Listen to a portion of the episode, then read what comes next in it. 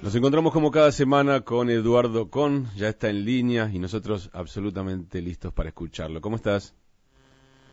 Buen día, Dani, un placer de estar con ustedes.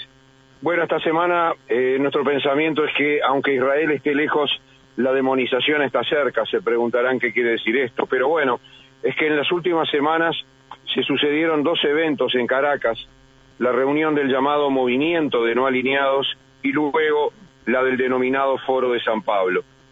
Antes de ello, la alta comisionada para Derechos Humanos de Naciones Unidas, la expresidenta de Chile, Michelle Bachelet, había emitido un informe sobre derechos humanos en Venezuela. Empecemos cronológicamente por esto último. Bachelet viajó a Caracas, mantuvo reuniones con Maduro, con Guaidó, entre otros. Demoró casi 15 días en redactar y emitir públicamente el informe. La expectativa era grande, ya que como presidenta de Chile no había sido muy crítica, por decir algo, de las evidentes violaciones legales y humanitarias que asolaban a Venezuela entonces tan repugnantemente como ahora. Pero el informe no se guardó nada. Su cargo actual no le permite mirar para el costado tan fácilmente. La cifra más estremecedora del vasto informe obtenido por Naciones Unidas habla de 5.287 personas asesinadas solamente en 2018. A esa cifra, dice el informe, se agregan, se agregan perdón, redadas nocturnas y eso que se siembra como evidencia incriminadora que justifica eh, ejecuciones extrajudiciales de opositores, las cuales arrojaron 1.569 muertes más en los primeros cinco meses del 19, o sea, 7.000 muertos en lo que va, del 18 hasta el 19. Allí está la realidad.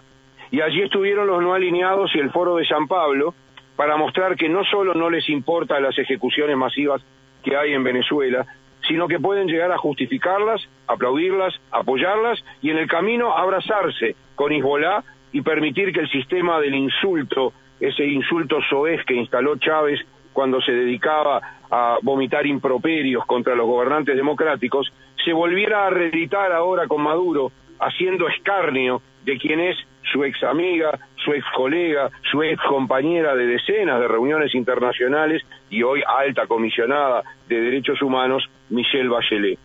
Puede ser que muchos se pregunten cómo puede ser que de 194 países de Naciones Unidas haya 120 que se reúnan aparte en un grupo que se llama a sí mismo no alineado. Bueno, simplificando mucho las definiciones, el movimiento no alineado nació hace más de 60 años, cuando líderes como Tito en la vieja Yugoslavia, Nasser en Egipto, Gandhi en India, decidieron atraer a todos los que deseaban tomar distancia de una fuertísima guerra fría y no tan fría entre los bloques que había de Unión Soviética y Estados Unidos sus muertes sucesivas, evidentemente, y la desaparición de la Unión Soviética mantuvieron el nombre, pero el contexto cambió totalmente y poco tiene que ver con lo que había sido en el inicio y en otro mundo. Hoy cuando los no alineados dicen que están no alineados al imperialismo, entre comillas, parece una broma en medio de un tema serio. Hoy el movimiento no alineado congrega, entre otras, a dictaduras feroces y brutales y es un bloque que dirime la división de intereses del Consejo de Seguridad. China y Rusia, con la sociedad de Irán y Turquía, son el liderazgo real de este grupo para enfrentarse con el bloque occidental. La reunión resolvió proponer a Venezuela como miembro del Consejo de Derechos Humanos de la ONU.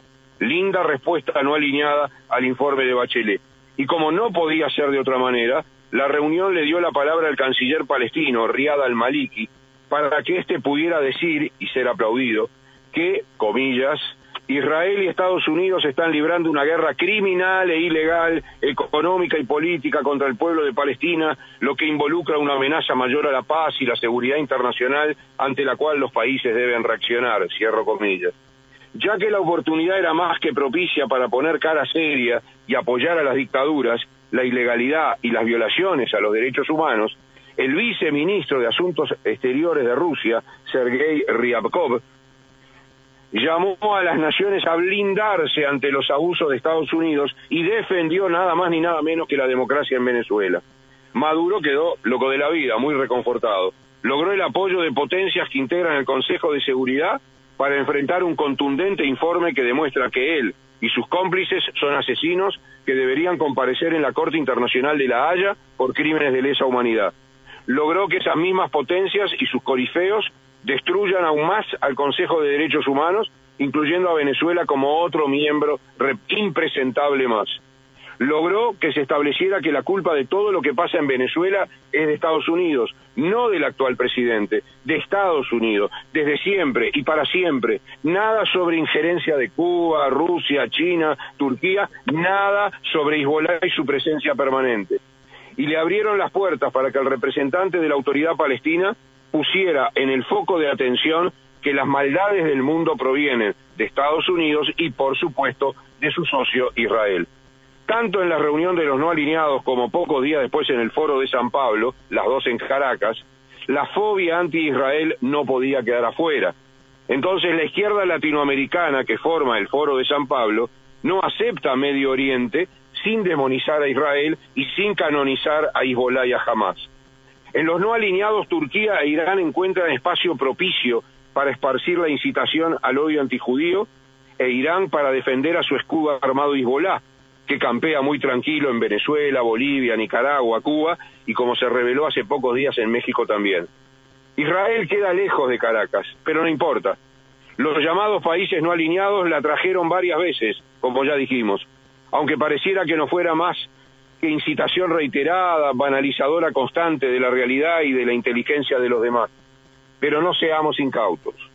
Es la incitación incansable de Turquía y de Irán una incitación que va mucho más lejos. Por esa incitación y por varias incitaciones y algo más, el 18 de julio conmemoramos 25 años del atentado de la. Y por ella estamos en riesgo constante y permanente, mientras unos aplauden y otros callan, ambos por convicción, porque tengamos bien presente que el silencio es una forma perversa de complicidad y acción por omisión, y además de esa acción hay demasiado silencio. Fantástico, como siempre, Eduardo. Estaba pensando mientras te escuchaba en que hay enemigos que a uno lo enaltecen. Saber que esa gente es tu enemigo te pone en un buen lugar.